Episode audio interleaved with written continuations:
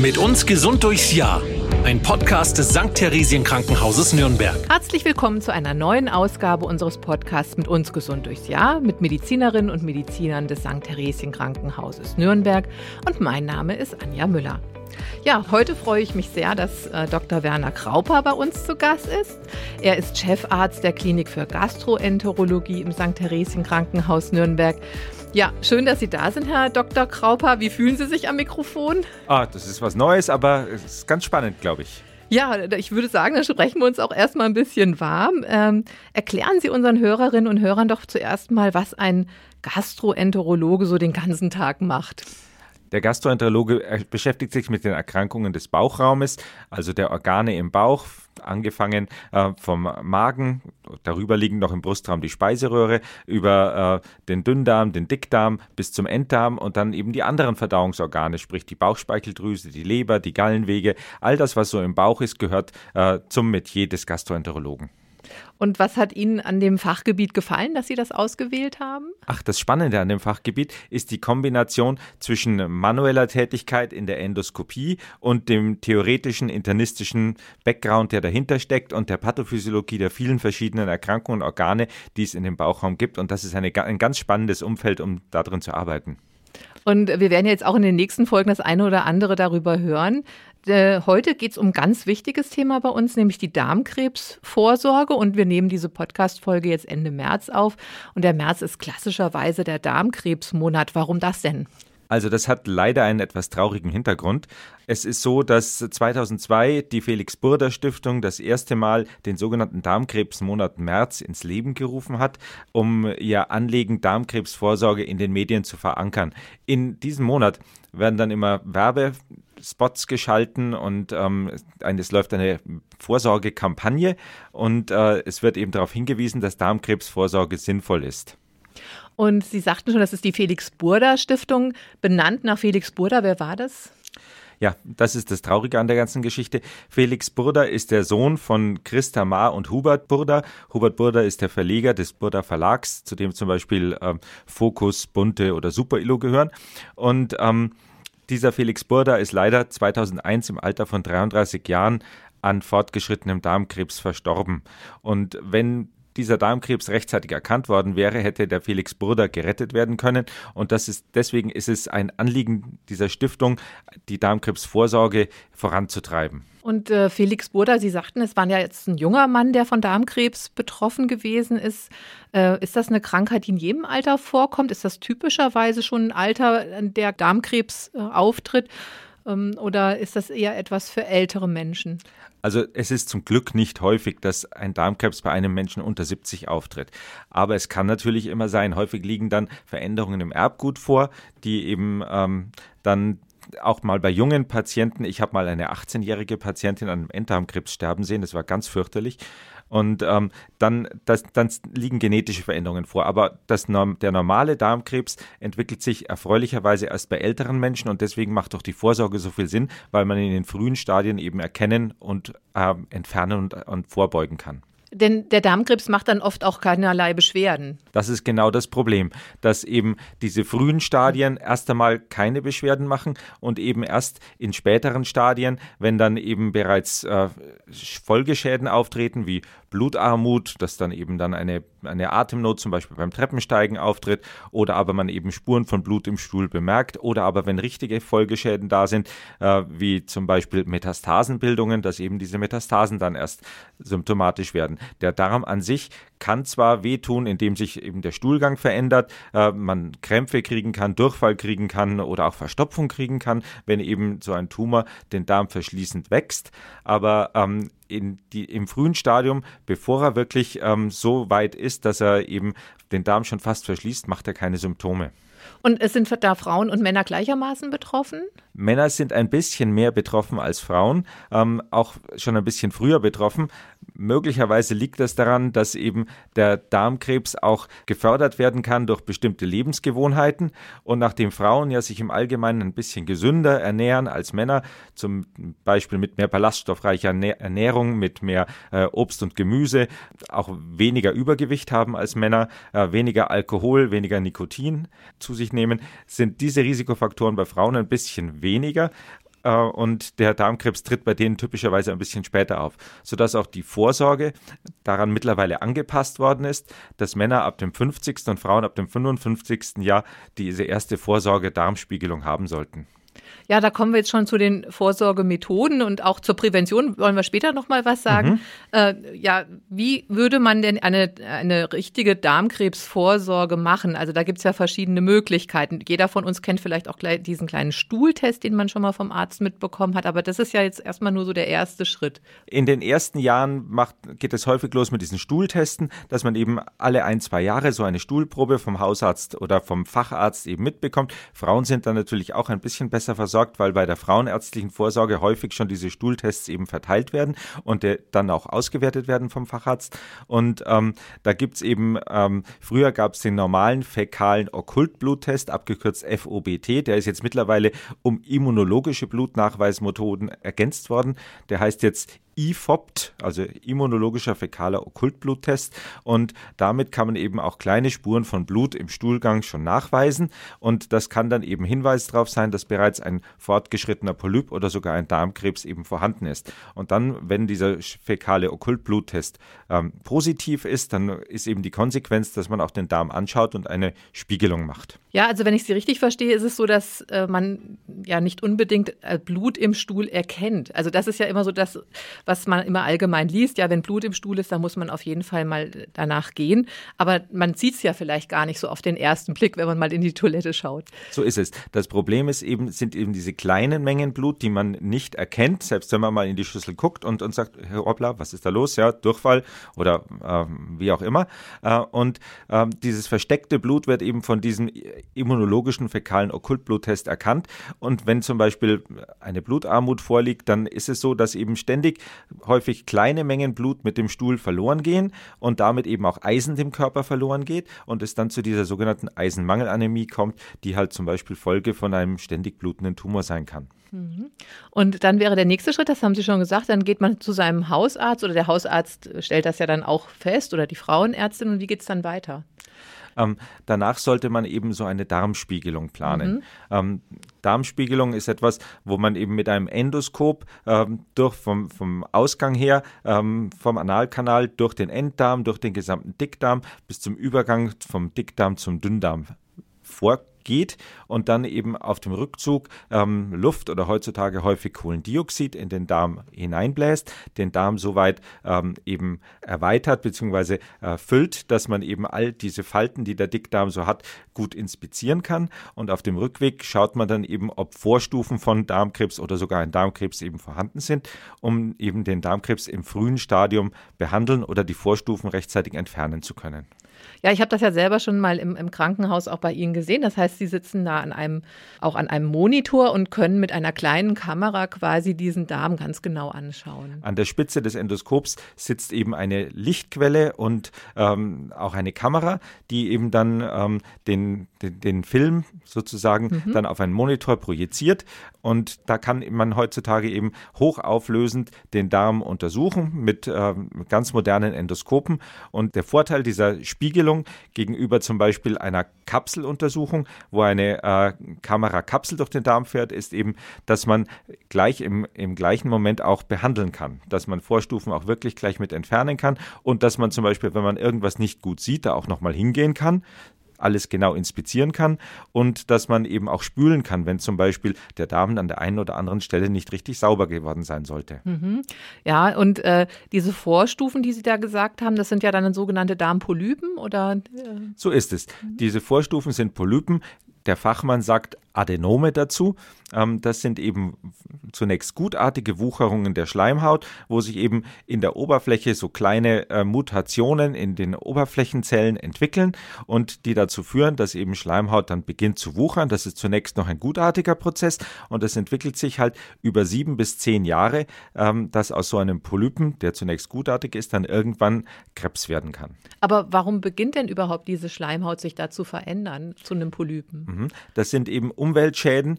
Sonnenlicht spielt jetzt im Darm keine Rolle, mhm. ja, das kommt da nicht hin, aber eben ähm, Umweltgifte, ja, ähm, wie zum Beispiel ähm, Nikotin, Alkohol, Schadstoffe in der Nahrung, ja, und auch gewisse genetische Veränderungen können eben beim einen oder anderen eben dazu führen, dass er anfälliger ist für Darmkrebs. Das kann man auch eben leider erben. Ja, nun äh, haben Sie das ja schon das, das Prozedere so beschrieben und das ist ja eben auch für den einen oder anderen so abschreckend, ja. Also sozusagen, dass man da jetzt was eingeführt bekommt, auch noch sozusagen durch den Darm, durch den After, das hört sich alles nicht so toll an. Und vorher muss man natürlich auch den Darm reinigen. Das haben Sie ja auch gesagt. Das heißt, man muss einen Tag vorher abführen. Wie wäre denn so ein, so ein Ablauf vor so einer Untersuchung? Also ähm, vor einer Darmspiegelung braucht man immer ein Vorgespräch, in dem einem das eben alles erklärt wird und wo auch eben dann ähm, die, eine Einverständniserklärung unterschrieben werden muss, dass man eben äh, aufgeklärt ist, was da alles passiert und was da sein kann und was da genau gemacht wird. Und dann bekommt man in diesem Vorgespräch eben auch diese Abführlösung mit. Da gibt es jetzt verschiedene Lösungen, die sich nur ein bisschen unterscheiden in der, in der ähm, Art und Weise, wie eben diese Lösung wirkt und in der Menge, wie, die man trinken muss. Da wird der ähm, Arzt die entsprechende Lösung auswählen, die eben zu dem Patienten passt und ihm dann ein Schema für die Vorbereitung mitgeben. Zum Teil gibt es das heutzutage auch schon als Apps, die einem genau sagen, wann man was trinken soll, wann man, mhm. wenn man einen Termin zu einer gewissen Zeit hat. Dieses Aufklärungsgespräch läuft eben typischerweise ein paar Tage vor der Untersuchung ab. Dann sollte der Patient idealerweise drei Tage auf kleine körnerhaltige Lebensmittel verzichten, also zum Beispiel Körnerbrötchen, Obst mit kleinen Kernen, ja, weil diese kleinen Körner den Saukanal vom Endoskop verstopfen könnten und dann verhindern, dass der Untersucher den Darm von den letzten Resten an Spüllösung gut befreien kann, damit er alles gut sieht. Dann sollte am Tag vor der Untersuchung idealerweise mit der Vorbereitung begonnen werden. Ich mache das immer so bei meinen Patienten, dass ich das eben in einer gesplitteten Dosis den Patienten gebe, dass am Vortag eine Hälfte getrunken wird, am nächsten Morgen die zweite Hälfte, weil wenn man alles am Vorabend schon trinkt, das zwar ein bisschen vom Trinken angenehmer ist, aber in der Nacht aus dem Dünndarm immer noch so kleinen Mengen Stuhl nachrutschen, sodass der obere Teil des Dickdarms dann schlechter zu beurteilen ist. Der ist dann nicht so sauber, wie es sein sollte. Die Patienten trinken das dann, kommen am Morgen zur Untersuchung und ähm, dann äh, bekommen sie für die Untersuchung aber ein Schlafmedikament sodass der anstrengende Teil in, der, in dem Moment, wo das Vorbereiten abgeschlossen ist, für die Patienten vorbei ist. Die ganze Untersuchung können die Patienten in einer sogenannten Kurznarkose verschlafen. Da ist eine geschulte Schwester dabei, die einen extra Kurs dafür gemacht mhm. hat, die auf den Patienten aufpasst. Und ähm, das ist so ein Dämmerschlaf. Da ist man jetzt nicht in Vollnarkose, man atmet selbstständig, man bekommt auch kein sogenanntes Muskelrelaxanz gespritzt, wie es sonst bei einer echten Narkose erforderlich ist. Und es werden auch keine stark wirkenden Schmerzmittel appliziert, sondern es geht nur um diesen Dämmerschlaf. Und in dem kann man die Untersuchung so schon verschlafen, dass die meisten Patienten hinterher sagen, wann geht es denn jetzt eigentlich eigentlich los. Aha, ja. Aber fühlt man sich dann nachher nicht auch noch mal ein bisschen benommen dann irgendwie, oder? Das vergeht in wenigen Minuten. Das ist erfreulicherweise schön mit diesem neuen, sehr kurzwirksamen Medikament Propofol, das es seit jetzt einigen Jahren gibt, das auch in der Anästhesie eben eingesetzt wird, aber eben auch in der Gastroenterologie, ähm, ist das eben für die Patienten sehr angenehm. Mhm. Und äh, dieses Abführen, was Sie schon beschrieben haben, also dieses Säubern des Darms, ist das für diese Darmschleimhaut nicht auch strapaziös dann irgendwo? Also wird da viel weggespült an Darmflora beispielsweise? Das kann sein, dass die Darm, aber die, die erholt sich nach einigen Tagen wieder. Ja. Mhm. Also es ist nicht erforderlich, dass man nach so einer Darmspiegelung automatisch wieder äh, Probiotika einnimmt äh, oder jede Menge Joghurt isst, um diese Darmflora wieder in den Griff zu kriegen, sondern die baut sich nach einigen Tagen von selbst wieder auf. Das ist weniger belastend als zum Beispiel ein Antibiotikum. Wollte ich gerade sagen, das mhm. ist ja immer so ein bisschen problematisch mhm. tatsächlich. Und jetzt haben Sie schon gesagt, wenn Sie jetzt ähm, diese Untersuchung machen und Sie fahren da mit dieser kleinen Kamera durch den Darm und dann würden Sie so einen Polypen sehen, ja. Und dann haben sie gemeint, sie könnten den ja dann auch gleich mit entfernen. Das ist ja auch der Vorteil wahrscheinlich zu dieser Kameramethode, wenn diese, wenn diese kleine Kamerakapsel durch den Darm geht, da kann man ja dann erstmal nichts machen, sondern da muss man ja dann sowieso noch mal eine Darmspiegelung machen, falls eine, äh, falls ein Polyp entdeckt wird. Genauso ist es. Der, der große große Vorteil der Spiegelung ist, dass eben diese Vorstufen gleich mit entfernt werden können. Und es ist eben sinnvoll, das bei Patienten zu machen, wo eben auch schon mit einer gewissen Häufigkeit so Polypen auftreten. Und deswegen hat man eben dieses Lebensalter 50 bei Männern bzw. 55 bei Frauen für die erste Spiegelung gewählt. Wenn bei dieser ersten Spiegelung nichts ist, dann hat man zehn Jahre Ruhe. Ja, und dann macht man nochmal eine zweite und dann wieder nichts ist, dann ist man quasi durch mit dieser Vorsorge. Mhm. Wenn ich jetzt Polypen finde, dann muss ich die, wenn sie sehr klein sind, mit der Biopsiezange wegzwicken. Wenn sie größer sind, mit einer Elektroschlinge abtragen oder auch mit einer scharfen Schlinge, je nachdem, wie groß der Polyp ist. Da gibt es verschiedene Techniken, wo man teilweise auch etwas unter flache Polypen zum Beispiel drunter spritzt, um ein Sicherheitskissen darunter zu schaffen, um einen Abstand zwischen der Muskelwand und der Schleimhaut zu schaffen, um eben da den Darm nicht verletzen zu können.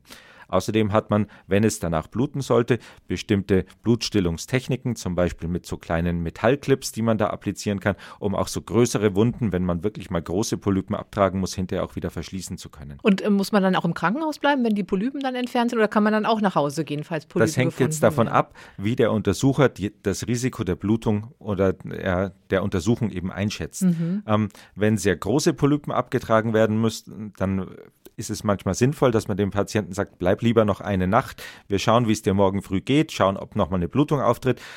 Blöd ist es halt, wenn man den Patienten heimschickt und der kommt eine Stunde später und sagt, die Schüssel war rot. Ja, verstehe, dann, als es nachgeblutet mhm. ist. Mhm. Und würden Sie jetzt auch schon gleich erkennen können während der Darmspiegelung, dass es jetzt ein harmloser Polyp, aber das könnte ein, schon ein Darmkrebs sein? Oder müsste man dann das, ähm, ja, äh, das, was Sie abgetragen haben, äh, müsste man das erstmal zum Pathologen dann geben? Der geschulte Untersucher kann schon an der Oberfläche des Polypen ganz viel äh, abschätzen, ob das ein bösartiger oder nicht bösartiger Polyp ist. Außerdem habe ich ja vorhin von so Injektionstechniken gesprochen, wo man was unter den Polypen drunter spritzt. Polypen, die schon bösartig sind und mit dem Fuß quasi mit der, mit der Unterfläche des Polypen oder in dem Fall des Krebses dann schon in die Muskelwand reinwachsen, äh, würden sich an der Stelle auch nicht abheben. Das ist das sogenannte Lifting Sign. Wenn ein Polyp nicht liftet, dann ist er, ist er sicher bös und kann nicht endoskopisch entfernt werden. Ähm, das wären zum Beispiel so Zeichen. Aber die Oberflächenstruktur, da haben uns die Japaner das sind die Spezialisten weltweit in der Endoskopie, ähm, vorangebracht. Die, die haben ein, ein Muster, ein sogenanntes Pit-Pattern-Muster entdeckt, woran man eben anhand der Oberflächenstruktur von Polypen schon sehr gut voraussagen kann, ob die bösartig oder nicht bösartig sein werden. Und mittlerweile gibt es auch computergestützte mhm. äh, Bilderfassungssysteme, ja, wo man eben dann bereits sich von der EDV äh, während der Spiegelung sagen lassen kann oder helfen lassen kann, hier ist ein Polyp zunächst einmal und dieser Polyp ist neoplastisch oder aber nicht neoplastisch, also gutartig. Ja? ja. Und dann kann man eventuell auch mal Polypen belassen. Ja, mhm. Muss nicht alle abtragen. Es gibt insbesondere im Enddarm viele sogenannte hyperplastische, harmlose Polypen, die man auch dann nicht abtragen muss, weil jede Polypektomie natürlich auch ein gewisses Risiko bedeutet. Und ähm, wenn Sie jetzt diesen Polypen abgetragen haben und ähm, oder Sie, Sie erkennen, okay, das könnte jetzt auch ein Darmkrebs sein, wie wird es dann weitergehen? Also ähm, dann wäre ja wahrscheinlich jetzt der Chirurg gefragt, um diesen Darmkrebs zu entfernen, oder können Sie das auch als Gastroenterologe? Also ähm, Frühstu Frühphasen, Frühstufen vom Darmkrebs äh, wo der Darmkrebs nur die Schleimhaut betrifft, die können auch mal, wenn man eben den, wenn dieses Lifting-Sein noch da war und der Polyp im Gesunden abgetragen ist, dann kann man mal so einen, man, wir, wir sagen, ein T1-Tumor, der eben nur die Schleimhaut betrifft, den kann man auch mal endoskopisch wenn das eben von der Invasionstiefe her noch nicht zu tief war, ähm, auch mal rein endoskopisch erfolgreich behandelt haben. Aber sobald dieser äh, Krebs bereits tiefere Schichten der Darmwand mit ähm, erfasst hat, wo dann auch schon Lymphbahnen sind, dann beginnt das Risiko, dass dieser Krebs bereits in die angrenzenden Lymphknoten Absiedlungen gesetzt hat, deutlich zu steigen. Und dann müsste man eben genau mit dem Patienten und dem Chirurgen besprechen, welches Risiko für den Patienten das geringere ist. Das Risiko einer heutzutage häufig minimalinvasiv möglichen Operation oder eben das Risiko einer Metastasierung. Mhm. Und bei einer Operation würde dann der Teil des Darms, wo dieser äh, Krebs sich entwickelt hat, dann entfernt werden? Also? So ist es. Mhm. Ähm, man braucht den gesamten Dickdarm nicht, um einen normalen Stuhlgang zu haben. Wenn man gar keinen Dickdarm mehr hat, dann hat man automatisch Durchfall, weil die Funktion des Dickdarms ja, so wie der Name schon sagt, das Eindicken des Stuhls ist. Aber ähm, auch wenn man da von dem guten Meter Dickdarm, den man so hat, äh, die Hälfte oder mehr einbüßt, hat man häufig noch eine ausreichende Eindickfunktion hängt halt immer auch davon ab, wie lang eben die, der Stuhl im Dickdarm verbleibt. Je länger er verbleibt, desto mehr Wasser wird ihm entzogen. Mhm. Und wenn Sie jetzt den Chirurgen dazuziehen, das ist ja im St. Theresien Krankenhaus ganz gut gelöst, denn Sie haben ja da ein Darmzentrum, wo verschiedene Fachdisziplinen zusammenarbeiten. Das ist bei uns ganz erfreulich schön gelöst, dass ich eben häufig bereits in der Endoskopie den Chirurgen anrufen kann, dass der mit kurzem Weg eben bereits bei mir am Patiententisch oder Bett eben steht, dass ich ihm zeige, das ist so und so, ich würde das jetzt so und so planen, dass wir das gemeinsam gleich absprechen, ähm, was, was er möchte, was ich möchte, was, was für den Patienten sinnvoll ist, schon im ersten Moment.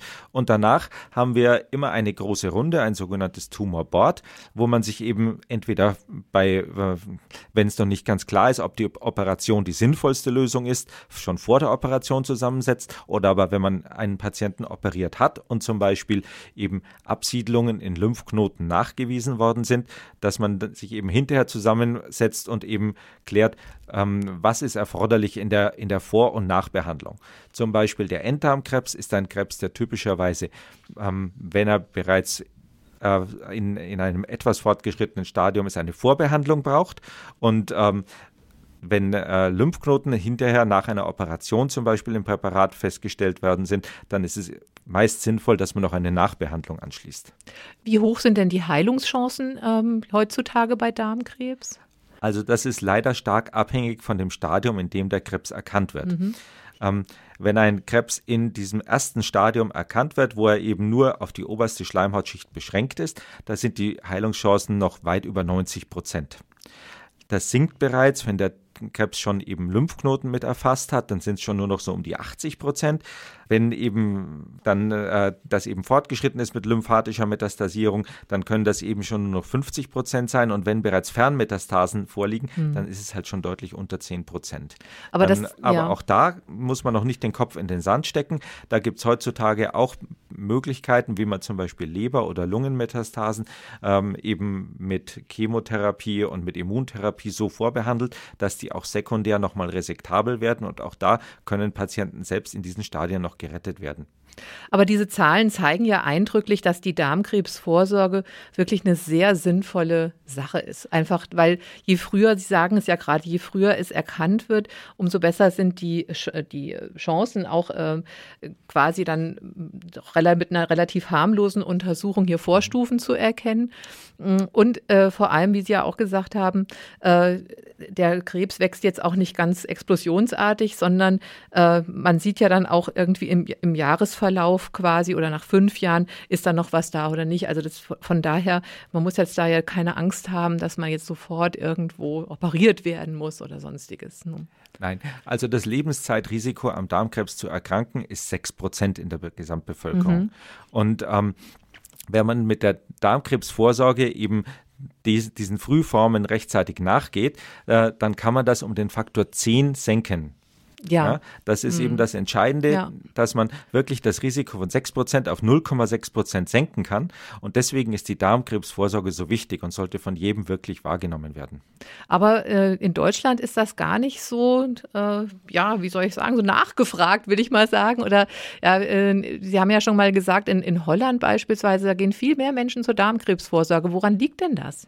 Das liegt an, dem, äh, an der Bewerbung der Darmkrebsvorsorge. Äh, in Holland gibt es eben ein Verfahren, wo nicht nur eben zur Spiegelung eingeladen wird, sondern wo auch dieser fäkale Okkultbluttest verschickt wird, wo das dann eben ausgewertet wird. Und wenn man da so ein, ein Warnergebnis kriegt, dann ist natürlich die Motivation, so eine Vorsorgeuntersuchung zu machen, sehr viel höher, als wenn man nur denkt, naja, ist eigentlich weit weg, ich kenne niemanden, der das hat. Ja? Mhm. Ähm, von daher ist eben von uns jetzt, bei uns jetzt durch die Felix Burda Stiftung und eben andere Gesellschaften, die sich mit Krebs beschäftigen, eben äh, diese diese Vorsorge in den Vordergrund gerückt worden. Wir haben uns aber nicht auf dieses Verfahren mit dem Verschicken der Tests einigen können, sondern wir haben uns auf dieses Einladungsverfahren durch die Krankenkassen aktuell geeinigt, wo man eben in dem Alter 50 bzw. 55 Jahren angeschrieben wird und dann eben zur Darmspiegelung eingeladen wird, beziehungsweise es einem angeraten wird. Und eine Darmspiegelung kann man ja auch bei niedergelassenen Ärzten Natürlich. machen. Da muss man nicht ins Krankenhaus. Muss man nicht ins Krankenhaus. Mhm. Die Niedergelassenen machen das ganz genauso, wie ich das beschrieben habe.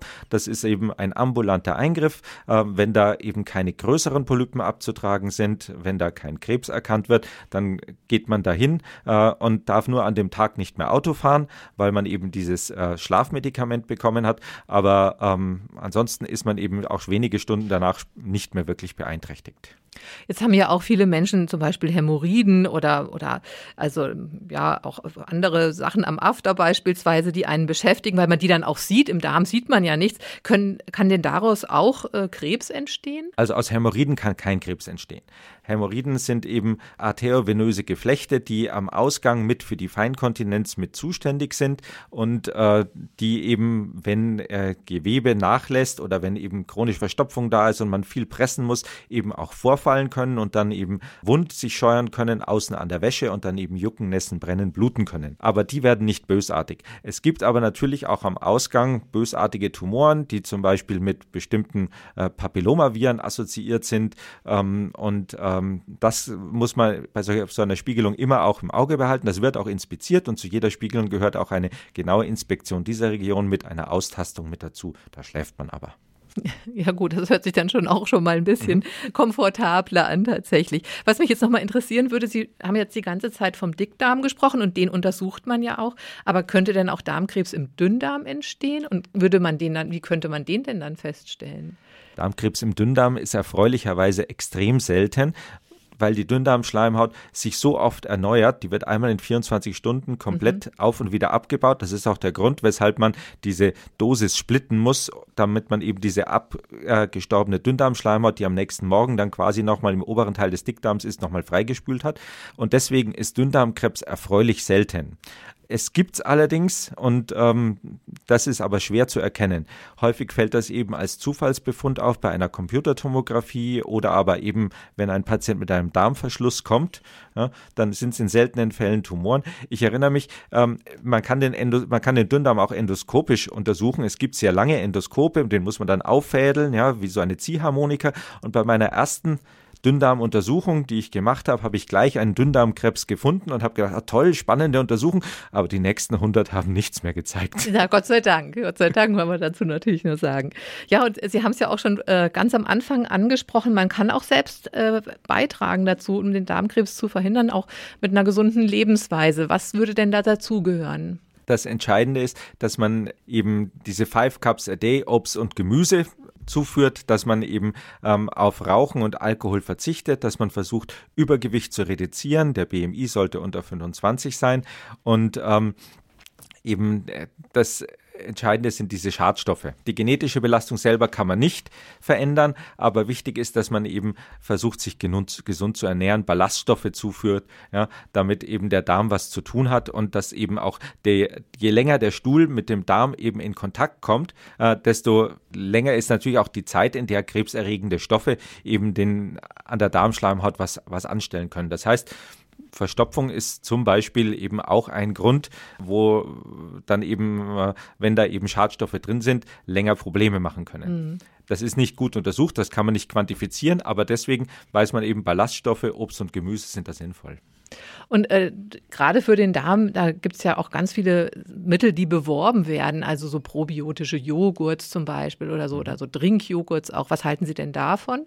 Die können sinnvoll sein äh, bei Durchfallerkrankungen oder aber bei, äh, wenn man ein Antibiotikum genommen hat oder aber ähm, wenn man eben auch mal Krämpfe hat oder sich einfach nicht sicher ist, was ist mit meinem Darm los, dann kann man das mal probieren. Das Problem ist, man kann es noch nicht richtig vorhersagen, ob das einem Patienten hilft oder nicht was, es ist regelhaft so, wenn man eben eine längere antibiotische Behandlung hinter sich bringen muss, dann kann es schon sinnvoll sein, dass man dieses Mikrobiom, mit dem man da zusammenlebt in seinem Darm, eben wieder versucht aufzubauen nach so einer Therapie. Aber es ist bei, bei einem Durchfall nicht voraussagbar, ob eben diese Medikamente sollte einem Patienten helfen. Aber wir probieren es trotzdem häufig. Aber sowas, haben auch Erfolg. Aber wenn man das jetzt lebenslang einnehmen würde, das würde jetzt nichts daran ändern, äh, dass die Darmschleimhaut nicht dann doch vielleicht einen Polypen entwickelt. Leider nein. Mhm. Also gut. Schlechte Nachricht, aber andererseits, es schadet auch nicht, wenn so man es macht.